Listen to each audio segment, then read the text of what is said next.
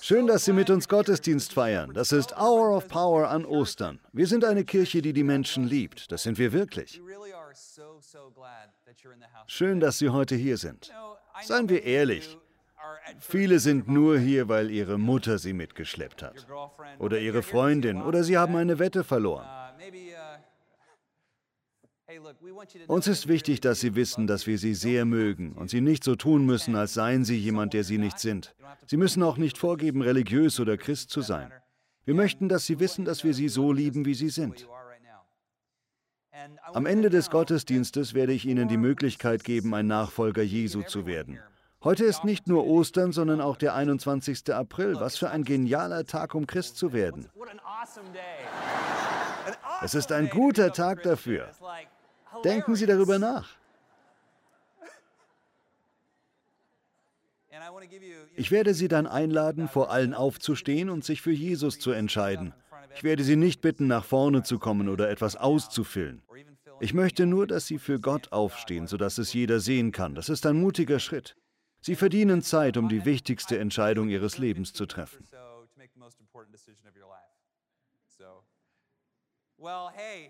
Er ist auferstanden. Das ist die gute Nachricht. Es ist eine frohe Nachricht. Es ist die gute Nachricht, dass Jesus uns verheißen hat, dass wir nicht sterben, wenn wir an Christus glauben und im Namen von Jesus Christus getauft sind. Der Tod ist für die Gläubigen mehr ein Erwachen als ein Einschlafen. Wir sind heute hier, um das zu feiern. Es geschieht noch etwas, wenn Sie ein Nachfolger Jesu werden. Sie werden nicht nur leben, sondern auch die Angst vor dem Tod verlieren.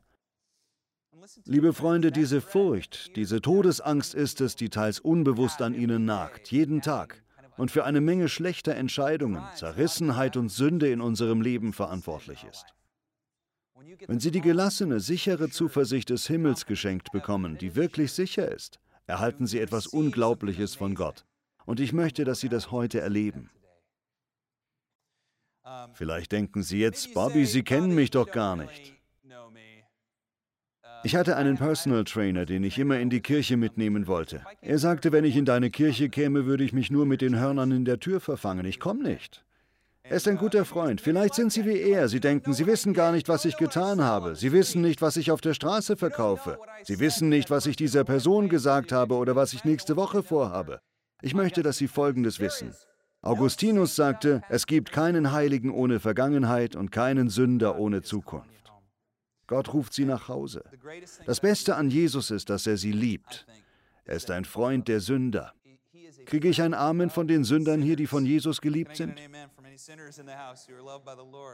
Menschen wie Sie und ich. Jesus zeigt uns, wie Gott ist.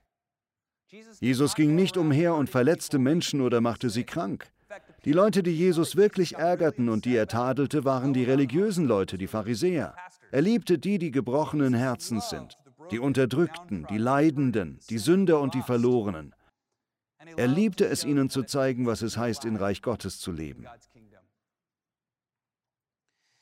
Im Lukas-Evangelium, Kapitel 15, worüber ich heute predigen werde, stören sich die Pharisäer, die Priester der damaligen Zeit daran, dass Jesus mit Sündern aß. Der Grund, warum es sie störte, war, dass Jesus offensichtlich Wunder vollbringt und von Gott kommt. Das konnten sie selbst nicht bestreiten. Doch er tat Dinge, die er nicht tun sollte. Er aß mit Sündern. Wenn man damals mit jemandem zu Tisch saß, hieß das, man war ebenbürtig. Könige aßen immer getrennt von anderen Gesellschaftsschichten, aßen separat und Heilige aßen niemals mit Sündern.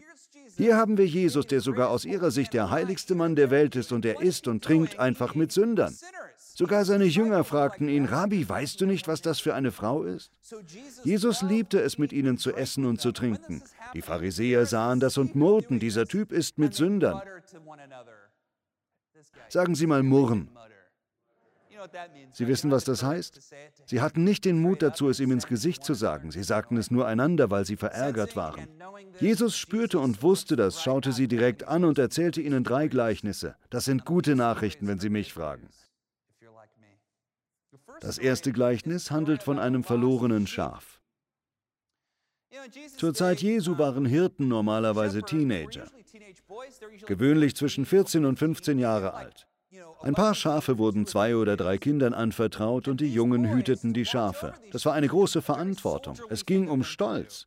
Es war der Schritt ins Erwachsenenalter. Aus diesem Grund kämpfte beispielsweise David gegen den Löwen und den Bären.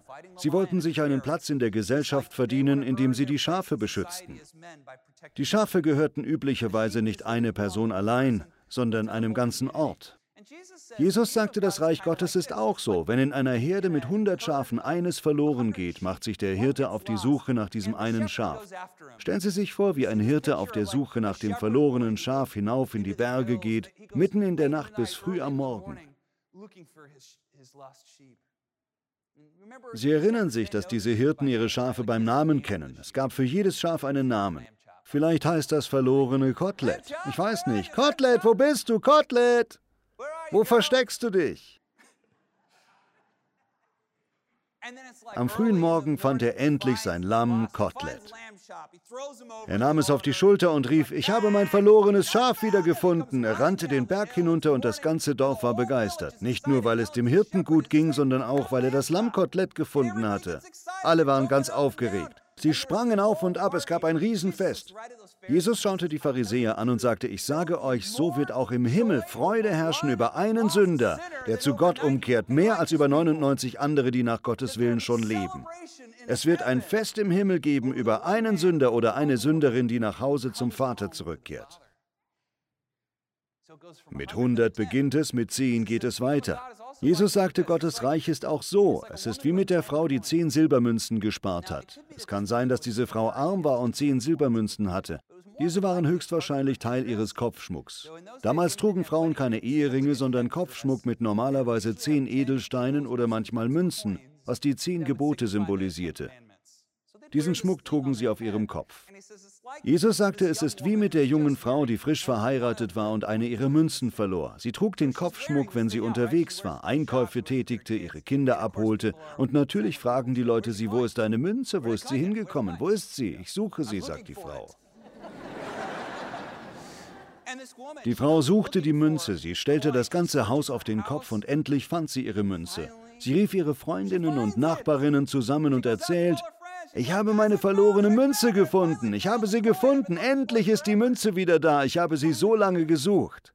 Jetzt endlich ist mein Schmuck vollständig. Wissen Sie, was Jesus sagte? Genauso freuen sich auch die Engel Gottes, wenn ein einziger Sünder zu Gott umkehrt. Ohne sie ist es nicht vollständig. Ohne sie ist es nicht dasselbe. Als er das sagte, richtete er sich an die Pharisäer. Warum sucht ihr nicht die verlorene Münze? Warum sucht ihr sie nicht? Dasselbe tut Gott bei verlorenen Sündern. Er geht ihnen nach und sucht sie. Die Pharisäer konnten sich einen solchen Gott nicht vorstellen. Doch Jesus ist Gott und er zeigt uns, wie Gott ist. Können Sie Amen dazu sagen? Er sucht uns. Wenn wir verloren und am Boden zerstört sind, dann sucht, tröstet und leitet er uns. Er beginnt mit 100, geht zu 10 und dann weiter zu 1 oder eigentlich 2 und erzählt schließlich das berühmte Gleichnis vom verlorenen Sohn. Eigentlich ist es die Geschichte von zwei Söhnen. Sie geht so. Jesus sagt, Gottes Reich ist auch so. Es geht um einen Sohn. Vielleicht verstand sich dieser nicht so gut mit seinem Vater. Er ist der jüngere Sohn und es gibt auch noch einen älteren Sohn. Der ältere Sohn hielt sich an die Regeln. Er war streng, er war gewissenhaft. Der jüngere Sohn war ein kleiner Rebell. Ein Problemkind, das schwarze Schaf in der Familie. Eines Tages, vielleicht gab es einen Streit, sagt der Jüngere zum Vater, Vater, ich will bereits meinen Anteil am Erbe jetzt. Damals würden zwei Drittel an den älteren Sohn gehen und ein Drittel an den jüngeren, wenn der Vater stirbt. In ihrer Kultur ging es darum, die Ältesten und die Eltern zu ehren. Es war also eine schwere Beleidigung, dass der jüngere Sohn seinen Vater so etwas fragte. Im Grunde genommen sagte er zu seinem Vater, ich wünschte, du wärst tot. Alles, was ich will, ist dein Geld. Die meisten Väter zu jener Zeit hätten diesen Jungen ausgepeitscht. Sie hätten ihn zusammengeschlagen und dann verstoßen. Dieser Vater erzürnte nicht. Er schrie nicht, er enterbte seinen Sohn nicht, uh, sondern er erfüllte ihm seinen Wunsch. Er verkaufte ein Drittel seines Landbesitzes und gab das Geld seinem Sohn. Der Sohn nahm das Geld, reiste ins Ausland und verschleuderte sein Geld für Alkohol, Prostituierte und Glücksspiele. bis er schließlich nichts mehr besaß. Ein Prinz in Lumpen. Nichts hatte er mehr. Er war dreckig und hungerte. Ein wichtiger Teil des Gleichnisses ist, er fütterte Schweine. Das war eine furchtbare Sache für Juden. Es ist das schmutzigste Tier, das Sünde und Hölle symbolisiert. Er fütterte Schweine und oft quälte ihn der Hunger so sehr, dass er sogar über das Schweinefutter froh gewesen wäre. Aber nicht einmal davon bekam er etwas. Jesus sagt, dass der Sohn zur Besinnung kam und sich fragte, was er eigentlich tut. Er dachte, mein Vater hat viele Arbeiter, wenn ich also zurückgehe, wird er mich nicht als Sohn annehmen. Doch er wird mich anstellen, ich kann für ihn arbeiten und werde genug zu essen bekommen. Ich werde beschämt um Verzeihung bitten. Sie erinnern sich vielleicht, als Sie als Kind oder Teenager in Schwierigkeiten steckten und auf dem Heimweg eine Rede einübten, die Sie Ihrer Mutter oder Ihrem Vater halten würden. Etwas wie, Papa, ich habe mir nur deine Schlüssel ausgeliehen. Es tut mir leid, dass ich nicht gefragt habe. Dieses Kind kommt nach Hause und übt seine Rede immer und immer wieder ein. Die Rede ging so, Vater, ich bin schuldig geworden an Gott und an dir. Sieh mich nicht länger als deinen Sohn an, ich bin es nicht mehr wert. Lass mich bitte als Arbeiter bei dir bleiben.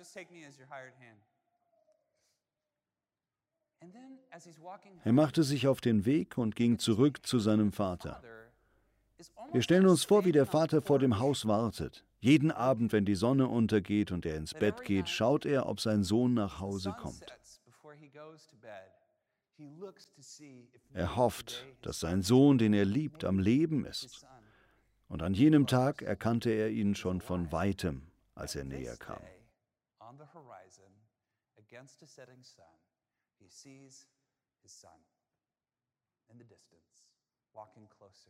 Als er ihn sah, ging er nicht. Er lief nicht. Nein, die Bibel sagt, er rannte ihm entgegen. Er rannte zu seinem Sohn. Damals trugen sie Gewänder wie die Robe, die man im Chor trägt. Er musste das Gewand beim Rennen hochziehen. Er rannte ihm entgegen. Der Sohn sagte augenblicklich, Vater, ich bin schuldig geworden an Gott und mitten im Satz wurde er unterbrochen, als der Vater ihm um den Hals fiel und rief, Holt das schönste Gewand im Haus, bringt Schuhe für ihn, legt ihm das Gewand an, steckt ihm einen Ring an den Finger, denn mein Sohn war tot, jetzt lebt er wieder. Wow. Der Sohn wollte den absurden Mittelweg wählen. Er sagte sich, ich werde wie mein älterer Bruder sein, ich werde mich an die Regeln halten, ich werde alles tun, was richtig ist. Ich werde als Arbeiter alles wieder verdienen. Es wird Jahre dauern, doch ich werde es wieder gut machen. Der Vater sagte, nein, du kannst es dir nicht verdienen. Entweder bist du mein geliebter Sohn mit aller Autorität, Kraft und Liebe, oder du bist in einem weit entfernten Land, du musst wählen. Du kannst nicht in meinem Haus leben und ein verstoßener Arbeiter sein, nicht in meinem Haus. Ich liebe dich, ich liebe dich, du bist mein Sohn. Das sagt Gott auch ihnen. Sie sind seine Tochter, sein Sohn und können nichts tun, um es sich zu verdienen. Es ist ein Geschenk. Er wartet vor seinem Haus, bis sie nach Hause kommen. Er kann es kaum erwarten, ihnen ihre Bestimmung, das Leben und die Abenteuer zu zeigen, die vor ihnen liegen, wenn sie sich ihm anvertrauen. Ist Gott nicht gut? Er ist so gut. Ist er das? Er ist so gut. Nebenbei gesagt, er ließ das Mastkalb schlachten. Das war eine große Sache. Ein Mastkalb war lecker, es ist gut, das ist etwas Besonderes. Reiche Leute genossen einmal in ihrem Leben ein Mastkalb. Es wurde für Hochzeiten aufgespart. Das ist wie Rindsfilet mit Hummer auf einer Silberplatte und einer Louis Vuitton-Tischdecke. Das allerbeste Essen der Welt. Sie begannen ein fröhliches Fest und die ganze Stadt war eingeladen. Der ältere Bruder kam nach Hause. Er hatte auf dem Feld gearbeitet. Er war so zuverlässig. Er hatte so hart für seinen Vater gearbeitet.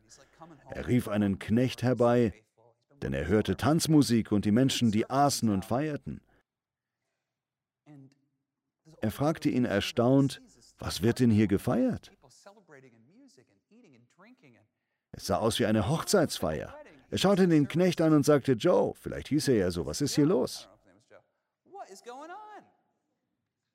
Joe sagte, dein Bruder ist wieder da und dein Vater freut sich sehr, dass er ihn wohlbehalten wieder hat.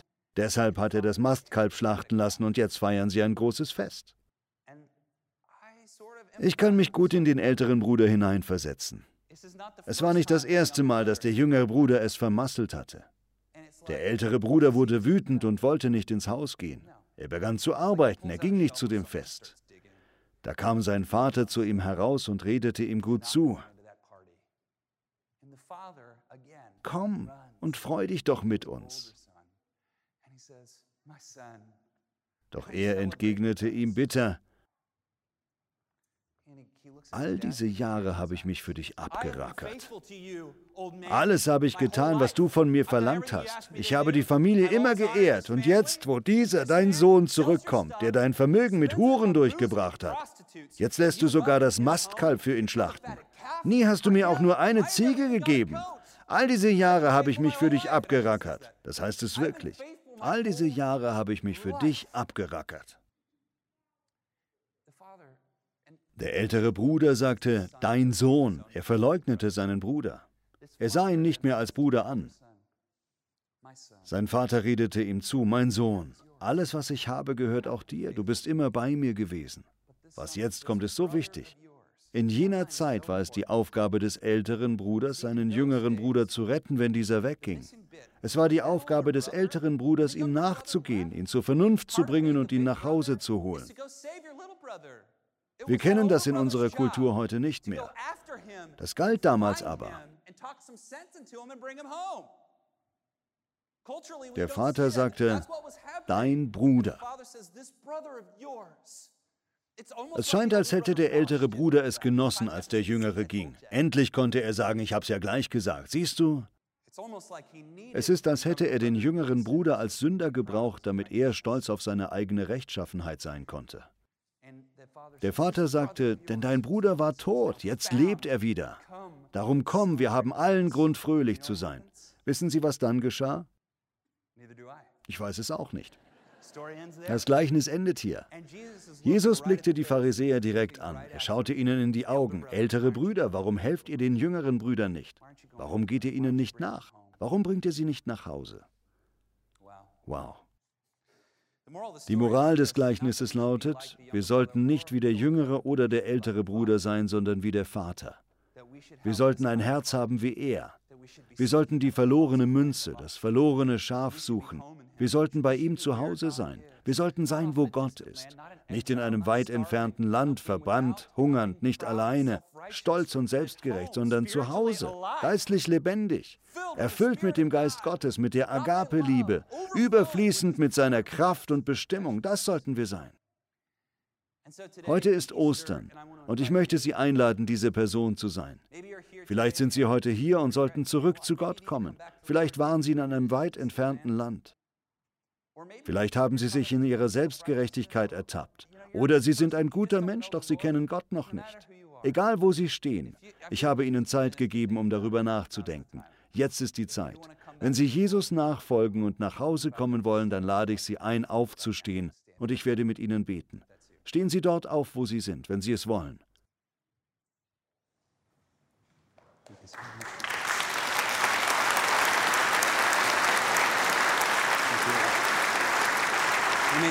Vielen Dank. Gibt es noch jemanden? Christ zu werden verlangt Mut, denn das Leben als Christ erfordert auch Mut. Es ist ein entscheidender Moment für Sie, um aufzustehen, wenn alle rundherum Sie anschauen. Wenn es noch jemanden gibt, lade ich Sie ein, jetzt aufzustehen. Jesus sagt, wer sich vor den Menschen zu mir bekennt, zu dem werde ich mich auch vor meinem Vater im Himmel bekennen. Wer aber vor den Menschen nicht zu mir steht, zu dem werde ich auch vor meinem Vater im Himmel nicht stehen. Wenn Sie wollen, stehen Sie auf. Vielen Dank. Stehen Sie auf, wir freuen uns mit Ihnen.